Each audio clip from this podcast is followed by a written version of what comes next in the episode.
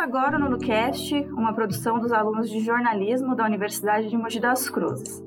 Meu nome é Carolina Rocha e no programa de hoje nós vamos falar sobre cultura e seu papel na construção da cidadania nas periferias, trazendo iniciativas culturais que surgiram na e para a periferia.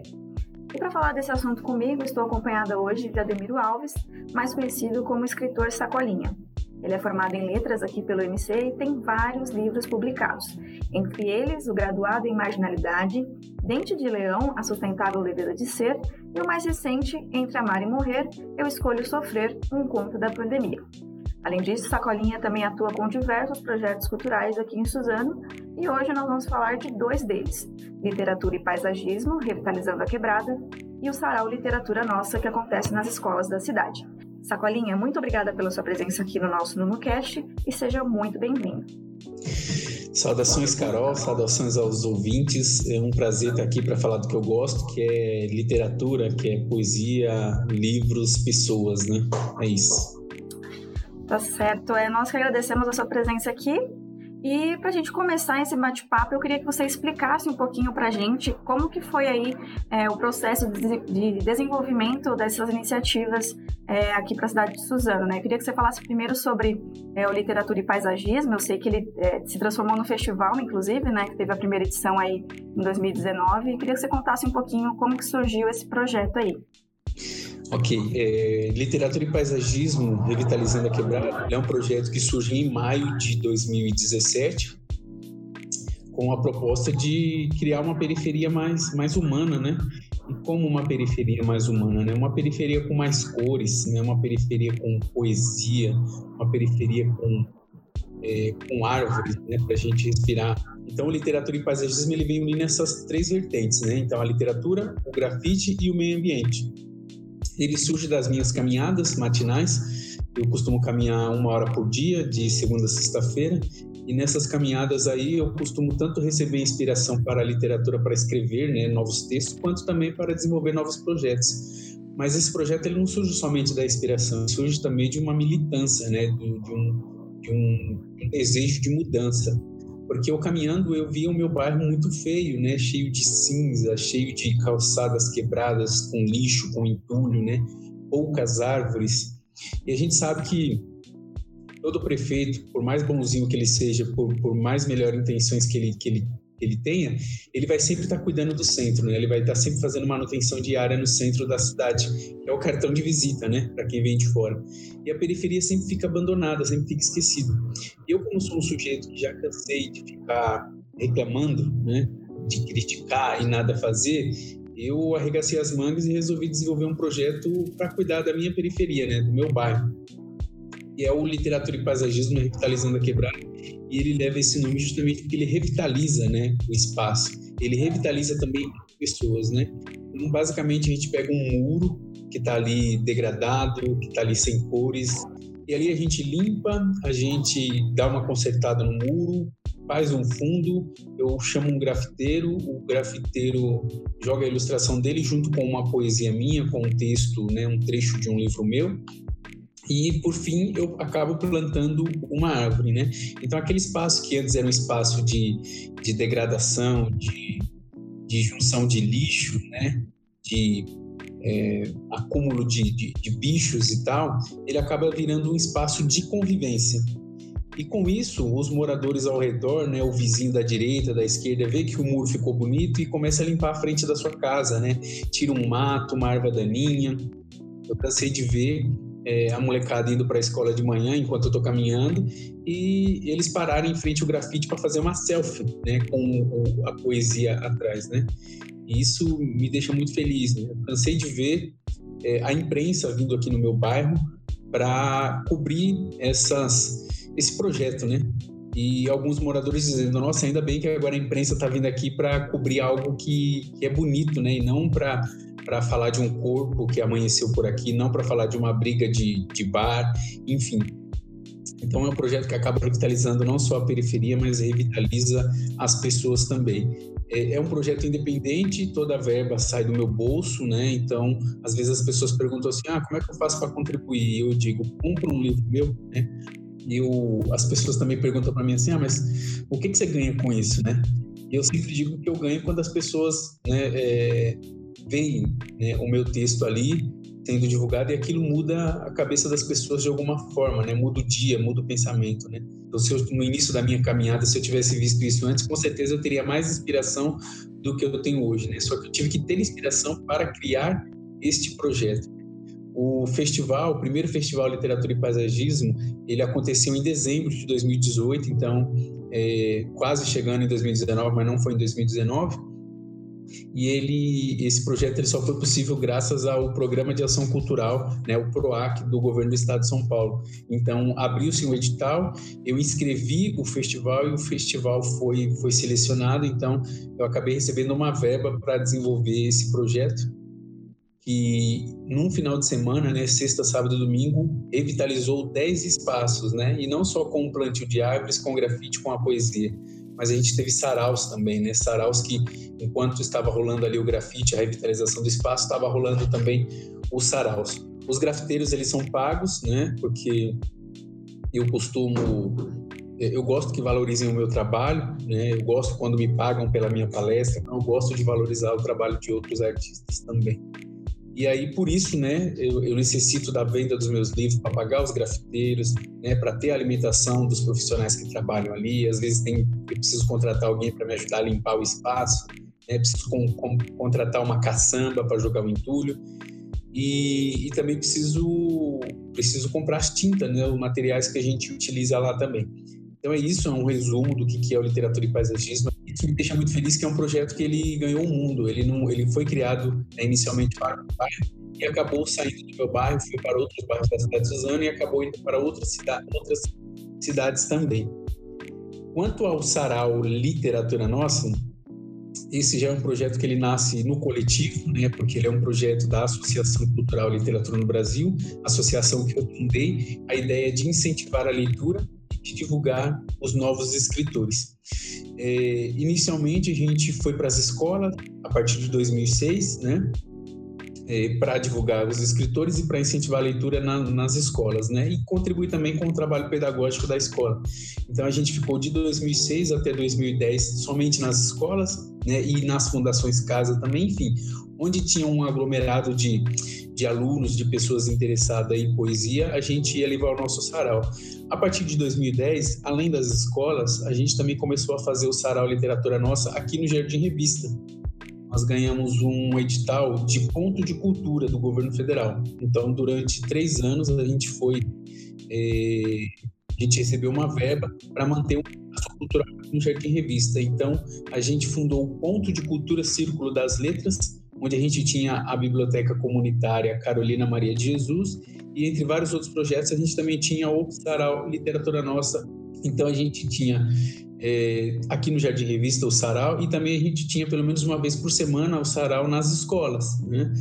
Quando é quando a gente chega em 2015 a gente para, a gente fecha o nosso espaço aqui no Jardim Revista, porque a gente manteve ele até 2013, né? É, pagando é, aluguel, contas de água, luz, telefone com a verba que a gente recebia do governo federal, mas de 2013 até 2015 a gente a gente consegue, aliás, a gente fecha o espaço porque a gente não conseguiu mais pagar é, as contas com o dinheiro do nosso próprio bolso. Então foram dois anos, de 2013 até 2015, dois anos desenvolvendo o projeto é, ponto de cultura Círculo das Letras com dinheiro do nosso próprio bolso. Então, a partir de 2016, a gente fica com o Sarau Literatura Nossa somente nas escolas, né? Então, a gente ficou cinco anos desenvolvendo tanto aqui no Jardim Revista quanto nas escolas. E de 2015 até agora a gente está nas escolas e durante a pandemia a gente tem feito muito é, de forma virtual, né? A gente acabou de, de encerrar um, um circuito de seis saraus de literatura nossa edição virtual, onde nós, através do, da internet, né, através das redes sociais, nós visitamos seis escolas, né? Ele é um projeto que basicamente não tem custo para as escolas. É, o custo é o interesse, então as escolas precisam é, estar interessadas em receber o nosso sarau e esse interesse é, ele tem que ser relacionado a, a querer receber o sarau de fato, né? E não chamar a gente somente para cumprir tabela, né? Então, os alunos precisam saber o que, que vai acontecer, né? Os alunos precisam é, ter o mínimo interesse possível na leitura, que não adianta nada a gente ir até uma escola onde não tem projeto de leitura, onde não tem uma biblioteca, onde não tem algum professor que desenvolva um projeto de leitura com os alunos, né? Porque o sarau ele não é um evento somente, né? Ele não é um oba-oba. A gente quer somar com o trabalho pedagógico dos professores, né? E ao mesmo tempo que a gente desenvolve o sarau e quer somar com esse trabalho pedagógico, a gente quer mudar vidas, a gente quer mudar pensamentos, né? Então é um projeto que se soma também aos objetivos do literatura e paisagismo revitalizando a quebrada a gente quer terminar o sarau e assim que a gente sai da escola, é, a gente quer que o trabalho continue, né? Que o professor fala, ó, tá vendo? Vocês viram o sarau? A gente pode fazer o nosso próprio sarau aqui também. Ó, tá vendo? Vamos lá na sala de leitura agora ler, né? Vamos ver se tem os livros do escritor Sacolinha, ou vamos ver se tem aquele livro, né, que o poeta do sarau citou. Então, essa é, quando a gente sai para fazer um sarau assim, ou quando eu saio para fazer o literatura e paisagismo, eu não saio somente para ocupar o meu tempo, até porque tempo sobrando eu não tenho, né? Então eu saio justamente para tentar fazer o que a leitura fez na minha vida. Porque é, eu costumo dizer que se eu não estivesse falando com você aqui agora, se não fosse os livros da minha vida, talvez eu estaria assaltando alguém. Ou talvez eu estaria no farol, né? É, ou talvez eu estaria olhando o carro no centro de Suzano a literatura mudou a minha vida, né? A literatura muda a minha vida todos os dias. Então, com literatura e paisagismo e com o Sarau Literatura Nossa, eu quero que outras pessoas tenham a vida mudada também. E o objetivo final é sempre o livro, né? Então, ler um, um, uma poesia minha no, liter, no Literatura e Paisagismo, vai ler um livro também, né? Participou do Sarau Literatura Nossa e ficou empolgado com a questão da leitura, vai ler um livro, né? Porque o livro muda vidas, o livro muda pensamentos e o livro ele te dá possibilidades que até hoje eu não conheci uma outra ferramenta, é, uma outra mídia que faz o que o livro é capaz de fazer. É isso. Legal, legal mesmo. É, eu moro perto, inclusive, do Jardim Revista, eu moro aqui no Jardim São José, então toda vez que eu pego o ônibus e passa, eu vejo os muros, né, as poesias é, então é muito bacana mesmo o projeto, os dois projetos, né, inclusive. E puxando esse final que você falou sobre como a literatura ela muda vidas, né? E esses projetos eles foram criados para isso, né? Para não só pintar um muro, revitalizar um, um, um espaço, mas para mudar a vida das pessoas. É, todo projeto ele tem um, papel social para a comunidade, né? É, eu queria que você explicasse como que você enxerga aí o papel social dessas iniciativas que você está aí na frente. Perfeito. Bom, é, eu acho que eu posso começar pela ideia de, de, de, mudar vidas, né? Como eu, como eu acabei finalizando aí na minha última resposta. É, eu acredito que a gente tem tanto tem tanta forma de, de salvar pessoas, né? De mudar pensamentos mas a maioria delas acabam pecando em algum sentido, né? Eu comecei com a ideia de, de divulgar o meu trabalho, de dar uma cor para a periferia, né? O Sarau Literatura Nossa, a gente começou com a ideia de incentivar a leitura e de divulgar os novos escritores. Mas é como eu digo numa crônica do meu livro Dente de Leão, A Sustentável Leveza de Ser, né? É uma crônica que chama-se Literatura e Paisagismo, Revitalizando a Quebrada, Revitalizando Vidas é, eu digo o seguinte: quando eu jogo um projeto na rua, esse projeto ele já não é mais meu e eu não tenho ideia da proporção que ele pode tomar, né? E é o que acontece tanto com o Sarau Literatura Nossa quanto com o Literatura e Paisagismo, né? A gente sai com, com um objetivo, né, de incentivar a leitura, né? A gente sai com o objetivo de divulgar os novos autores, com o objetivo de dar uma cor e de dar vida para a periferia, e a gente acaba fazendo coisas assim, a gente acaba cumprindo é, responsabilidades da escola, a gente acaba cumprindo responsabilidades da igreja, a gente acaba cumprindo responsabilidades do ProERD, né, que trabalha com, com combate às drogas, a gente acaba é, cumprindo com responsabilidades que a gente nem imagina quais sejam. Né? Então a gente vê muito hoje em dia o debate sobre empoderamento, debate sobre o feminismo, debate sobre o, aborto, sobre a gravidez na adolescência. E esses projetos, mesmo sem saber, a gente a gente acaba cumprindo todos esses objetivos, né? Sejam sociais, sejam culturais ou até ambientais, como é o caso do literatura e paisagismo. Teve uma vez que a gente estava fazendo uma atividade numa escola e assim que eu li, terminei de ler um conto de um livro meu, é, o conto ele falava sobre sobre sobre pedofilia, né? E no conto tinha um um pai que abusava da filha. Mas era um conto bem sutil, né? Porque o que me interessa mesmo na, na, literatura é contar história, né? Antes de ser um militante literário, eu sou um contador de história, porque eu gosto de, quando eu sento para ler uma história, eu não quero ver é, tiro, porrada e bomba, né? Eu quero ver uma história que me deixa, né? Apesar de me estragar, apesar de, de me provocar, eu quero ler uma história, sabe? Eu quero além do meu trabalho como escritor, eu quero estar ali também como utilizar a literatura como um passatempo. Então é um conto muito sutil, muito tranquilo. E no final de tudo, naquele momento nosso peculiar, dos escritores da autógrafo, dos alunos virem tirar foto, dos professores nos parabenizar. Chegou uma aluna até mim ficou aguardando, né, para ser para ser atendida enquanto eu falava com outras pessoas. E eu percebi que ela não vinha, né? Ela queria falar comigo, mas não vinha até mim. Então eu tomei a iniciativa. Oi, e aí, gostou do sarau? Ela falou, gostei. E ela perguntou assim para mim assim: "De onde você, de onde você tirou a ideia para escrever esse conto?" E aí eu já percebi que tinha alguma coisa estranha, né? E aí, à medida que eu fui falando, né, fui falando, olha, eu costumo fazer caminhadas, né, e aí vem ideias na minha cabeça, eu vou escrevendo, mas eu não, eu não tive nenhum pontapé inicial, né, nenhuma, nenhum fato que me inspirou ali, necessariamente falando. À medida que eu ia falando, os olhos dela iam enchendo de água, sabe? E ali eu percebi, ali eu confirmei que tinha alguma coisa errada mesmo, né? Então eu dei um abraço nela, né, no momento que a gente podia abraçar, né? E, e falei para ela, olha, tudo vai dar certo, viu? E assim que, que foi possível, que eu fiquei longe dela, que ela não percebeu, eu avisei o, corpo docente da escola, falei, olha, aconteceu isso, tem alguma coisa errada, é bom vocês sondarem, né, para ver o que está acontecendo. Então veja o que, que a literatura é possível, né? O que que um sarau, né, numa escola da periferia foi possível de repente ali, né? A gente percebeu algo que de repente é, é, a escola não queria perceber, a família também não queria perceber. Eu não sei que fim deu, mas a minha presença ali na escola naquele dia, né, a minha atitude de contar para o corpo docente, que com certeza devem ter dado o melhor caminho possível, é, isso contribuiu para uma mudança. Talvez que, que salve a vida daquela menina, né? E que seja o embrião também de um grande projeto naquela escola. Então veja todo o papel que a gente tem, né? Eu me considero uma figura pública e como uma figura pública eu tenho grandes responsabilidades não só pelos projetos que eu faço, mas tudo pelo que eu falo, né? Tudo pelo que eu escrevo também, né?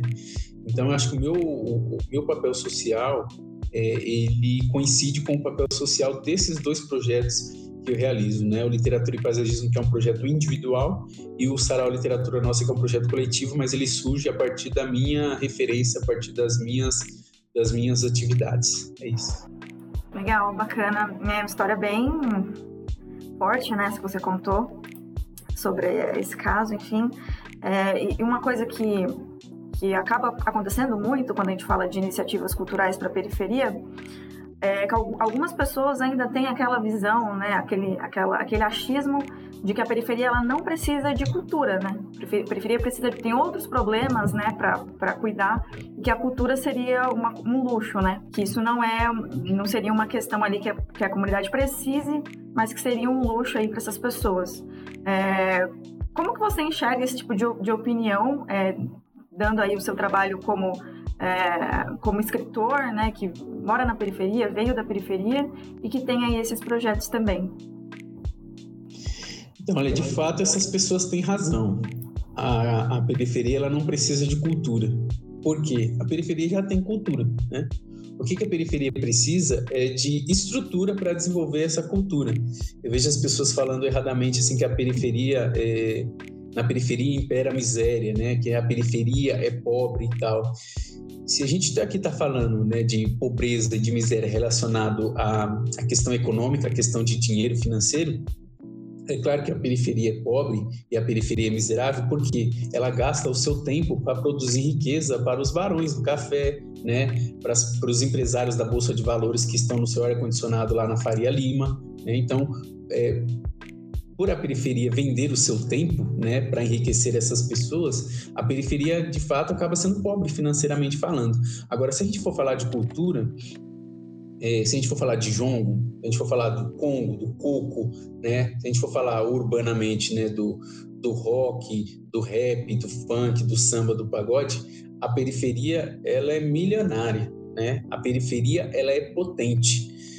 E a gente está acostumado a nos reconhecer como pobres e miseráveis porque ao longo de muitos anos, né, e aí eu falo desde a década de 80, porque eu nasci na década de 80, é, a, a, televisão é, mostrou para a gente, né, fez a gente acreditar que a gente era pobre de fato, né, que a gente era miserável, né, mas a partir dos anos 2000, né, quando a gente tem muitas mudanças, aí a gente acaba começando a ver o negro na televisão, né, é, com o projeto do Netinho de Paula, o ex-negrito de Júnior, quando vai fazer a Turma do Gueto, aí depois vem o seriado Antônia, depois vem o filme é, Cidade de Deus, que foi baseado no livro do Paulo Lins, aí vem as políticas sociais e econômicas do governo Lula, que assim mudou a vida de muitas pessoas na periferia. Aí, junto a tudo isso, a periferia começa a perceber aquilo que era óbvio, que a gente tem cultura, a gente não precisa de cultura, porque a gente já tem cultura, né? Então, o que a gente precisava era de uma estrutura para a gente desenvolver a nossa cultura. E essa estrutura, ela veio, né? Aos poucos, mas veio. Então, ela veio através do, do inicialmente, do projeto Fome Zero, né? Que depois criou Minha Casa Minha Vida, que depois criou o projeto é, é, Universidade para Todos, né? Financiamento das bolsas da, nas universidades e tudo mais. Então, aquela periferia que antes tinha que se preocupar é, em ter um local para morar, em ter um emprego para pagar o seu aluguel, né, é, em ter um vale transporte para conseguir ir e voltar até o, até o trabalho, essa periferia ela começa a não se preocupar mais com o dinheiro do aluguel, ou porque ela conseguiu a sua casa no projeto Minha Casa Minha Vida, ou porque a situação econômica do país melhorou e ela tem um emprego que vai ser possível não só pagar o aluguel, mas além de pagar o aluguel, vai sobrar um dinheirinho também para pagar a água, a luz, o gás, né? Aí depois vem o telefone, aí depois vem a internet, depois vem os celulares. Então acaba sobrando tempo né, e a gente tem menos preocupações para a gente desenvolver é, os nossos projetos culturais, né? Então, aquela tiazinha, aquele tiozinho que, que por muito tempo, né, veio morar em São Paulo e por muito tempo acabou deixando a sua cultura de lado, né, a sua congada, né, o seu maracatu, eles começam a pensar, né? Então, o tiozinho ele fala para a tiazinha, ô nega, a gente podia pensar em, em, retomar aquele projeto que a gente fazia lá em Minas Gerais, né? Que tal a gente falar com fulano, né, com ciclano, com seu Zé, com a dona Maria, da gente montar um grupo de maracatu, e a mesma coisa a molecada que vai crescendo, né?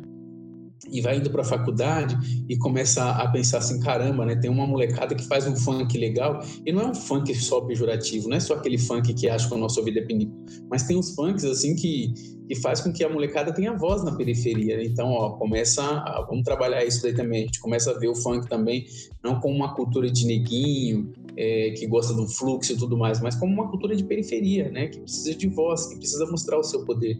E assim como o samba sofreu grande preconceito e hoje é um grande representante da periferia, o funk também está acontecendo a mesma coisa. Né? Então, a gente começou a ter estrutura. Aí eu vou falar de mim. Né? Eu falei no coletivo, mas agora eu vou falar de mim. Antes eu não tinha tempo para ler e também não tinha nem tempo para escrever, porque para mim isso não chegava até mim. Né? Eu não tinha acesso aos livros e o, que, e o que eu precisava era de ir trabalhar como cobrador de lotação em Itaquera todos os dias eu acordava às três horas da manhã, tomava banho, tomava um cafezinho ralo, que era a única coisa que tinha para não sair de estômago vazio, pegava minha bicicleta e saía pedalando do Jardim Revista até a estação de trem de Suzano. Onde lá eu prendia minha bicicleta no poste, subia na antiga passarela e ficava de olho nos seguranças da estação, né? Para quando esses seguranças virassem as costas, eu pulava o muro da estação para ir trabalhar. Então eram três conduções para ir, três conduções para voltar. E eu ganhava 15 reais por dia. Então, se eu fosse pagar a condução, eu ia pagar para trabalhar. Então, eu tinha que me virar, andar de bicicleta, pular muro da estação de trem, é, andar, andar de a pé, passar por baixo da catraca do ônibus, para economizar dinheiro, porque eu tinha uma família, eu morava com uma família de 11 pessoas, né? E, e era uma família que dependia desses 15 reais que eu ganhava por dia. Aí, a partir do momento em que eu arruma um emprego melhor, começa a fazer uma faculdade, né? A minha a situação da minha família também começa a melhorar, eu começo a ter tempo, né, e cabeça para pensar em ler, né? Então, opa, vou ler um livro. Aí lendo, começo a ter tempo e, e, e cabeça para pensar em escrever. Então eu começo a escrever as pessoas gostam daquilo que eu escrevo, então meu trabalho vai crescendo, eu tenho a oportunidade de juntar dinheiro não só para dar comida para minha família, mas também para publicar esse meu primeiro livro.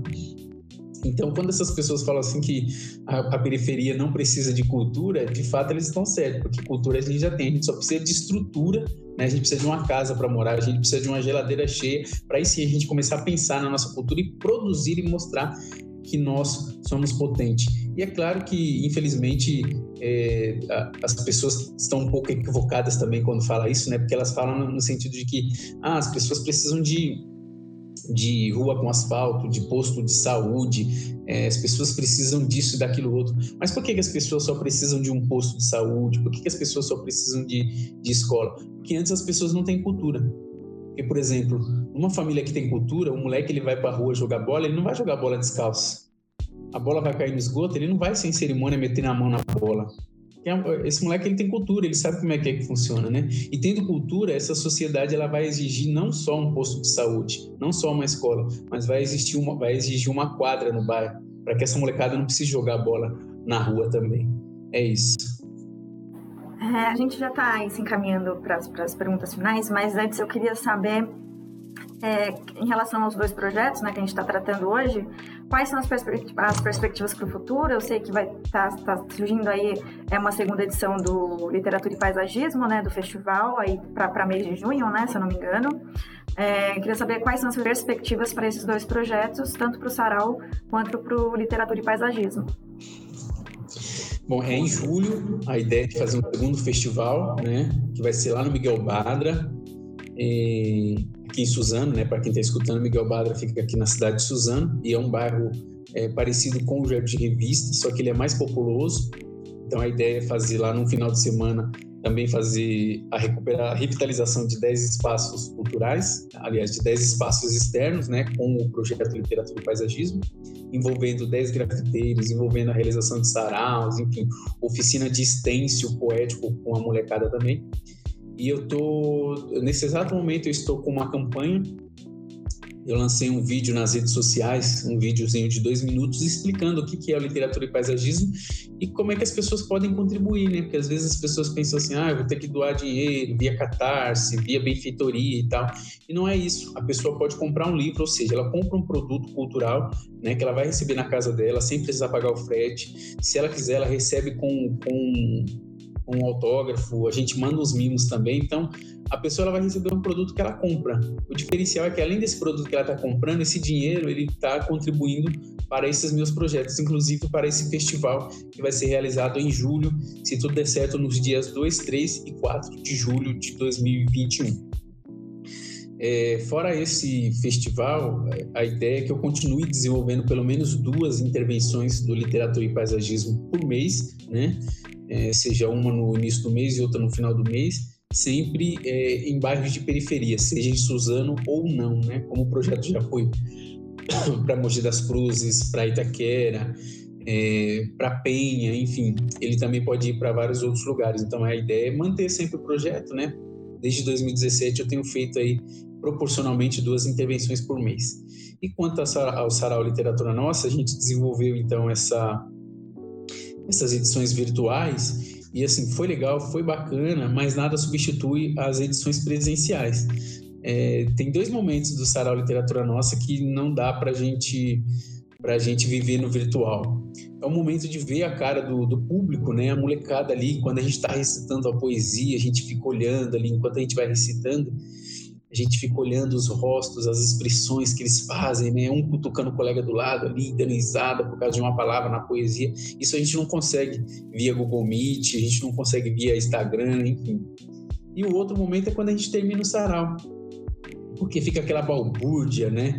Aquele barulho, aquela festa, né? Dos alunos tirando fotos, subindo no palco, mexendo no microfone, recitando poesia, pedindo livro, é, pegando autógrafo. Então fica aquele momento ali que não é possível no meio virtual. Então a gente não vê a hora da imunização total da população, a gente não vê a hora que a gente possa aglomerar novamente para a gente ir para as escolas fazer o sarau literatura nossa. A gente está aqui, aqui na minha casa, que é um pouco também da sede da Associação Cultural e Literatura no Brasil, a gente está aqui com cerca de 1.200 livros que através de um projeto da Lei Aldir Blanc, a gente adquiriu 1.600 livros no ano passado, né, de vários autores da cidade de Suzano. E a gente, a gente distribuiu para várias bibliotecas públicas e comunitárias aqui da cidade de Suzano, e a gente ainda tem 1.200 livros que a gente quer doar a gente quer sortear no saraus nas escolas, né? Pelo, pelo, pelas redes sociais é muito ruim, porque primeiro financeiramente falando, né, a gente vai sortear e depois precisa fazer esse livro chegar até essas pessoas que vão ganhar, né? Ou via correio, ou, ou com gasolina, né? A gente indo de carro até a casa das pessoas. Isso é muito ruim para a gente, porque a gente está num momento financeiro muito ruim da associação e do país. Então a gente quer muito que vote justamente para a gente sortear ali naquele momento. Olha, sorteia, ó, você recebeu esse livro, o autor está aqui com a gente, pega o autógrafo com ele no final e tal, né? Então acho que o nosso principal projeto para os nossos próximos passos para o Sarau Literatura Nossa é voltar a aglomerar o quanto antes, né? Mas de uma forma mais segura, porque parece que tem um projeto é, nacional de genocídio da população, né, da população mais pobre, né, dos idosos, dos diabéticos, etc. Então, a ideia é assim, tem uma fala da Conceição Evaristo, também a Cidinha da Silva, que é uma escritora, também fala bastante isso, que é assim, combinaram de nos matar e a gente combinou de não morrer. Então, a gente quer voltar de uma forma segura e, deste modo, eu continuo dizendo, né, é, professores, alunos, pessoas, né, é, sociedade no geral, vamos se cuidar. Não vamos cair nessa ideia não de que máscara é ruim porque você está respirando um ar seu que está poluído, que já saiu da, do, seu, do seu pulmão e vai voltar de novo ruim. Não, não caia nessa. Use máscara, tá? Lave as mãos sempre que possível, em primeiro lugar. Se não der para lavar as mãos, mas tiver um álcool em gel, use o álcool em gel, mas lave a mão assim que possível e se cuide, não aglomere, porque assim tem um, um, um plano aí que é de, de assim, de matar as pessoas mesmo na periferia, assim, sabe? Ah, eu não posso pegar uma arma e matar, mas o coronavírus está aí, então eu vou fazer de tudo para que as pessoas não, não recebam vacina, não sejam imunizadas. Então se cuidem daí, que eu vou me cuidar daqui, para a gente voltar com o Sarau Literatura Nossa o quanto antes e para a gente voltar também com literatura e paisagismo de uma forma mais segura também o quanto antes para a gente se aglomerar. É isso. É isso, eu só queria que você deixasse aí as suas redes, né? Quem quiser te achar, quem quiser comprar seus livros, para qual lugar que vai, qual site que acessa, qual que é as suas redes. Então, o, meu site é o escritorsacolinha.com. Quem quiser adquirir meus livros é só colocar um barra loja, escritorsacolinha.com barra loja. E aí lá você vai encontrar todos os meus livros que estão disponíveis, né? E você, vocês encontram meus livros é, na maioria das, das, das livrarias, né? inclusive as livrarias virtuais. É, tem um livro meu, Entre Amar e Morrer, Eu Escolho Sofrer, que ele tem versão impressa e versão e-book também, que você pode encontrar na Amazon. Mas as versões impressas, se vocês puderem adquirir no meu site, melhor ainda, porque no meu site todo o dinheiro do livro ele vem para mim e aí sim eu consigo distribuir é, para os projetos que eu desenvolvo. Quando você compra nas livrarias, nas outros, nos outros sites né, de outras livrarias, é, a única coisa que vem para mim é 10%, porque a livraria pega a parte dela, o distribuidor pega a parte dele, né, a editora pega a parte dele e me pagam 10% somente. Então eu não consigo desse 10% fazer muita coisa nesses meus projetos. Nas redes sociais eu estou somente no Facebook e no Instagram como escritor Sacolinha. Digitou lá, vocês me encontram. É isso, muito obrigado, Carol, pelo convite, obrigado a toda a galera aí do podcast, obrigado ao UMC, onde eu me formei. Tamo junto, contem comigo sempre e acompanhem, acompanhem os meus projetos nas redes sociais. Se não der para adquirir os meus trabalhos, divulguem, tá bom? Divulguem esse vídeo aí da campanha Literatura e Paisagismo. É, comenta lá, compartilhe, repasse para quem vocês puderem também. E vocês já vão estar contribuindo para os meus projetos e a periferia, as pessoas agradecem. É isso, a gente vai deixar o link aí do vídeo da campanha no, na descrição desse episódio. Então, quem quiser saber um pouquinho mais, ver um pouquinho mais, é só acessar. Com isso, nós ficamos por aqui. Gostaria de agradecer a Sacolinha pela presença e já adiantar que as portas do nosso núcleo de notícias estão sempre abertas para você. Agradeço também ao nosso ouvinte que nos acompanhou até aqui. Eu sou Carolina Rocha e você ouviu mais uma edição do NonoCast. Até a próxima!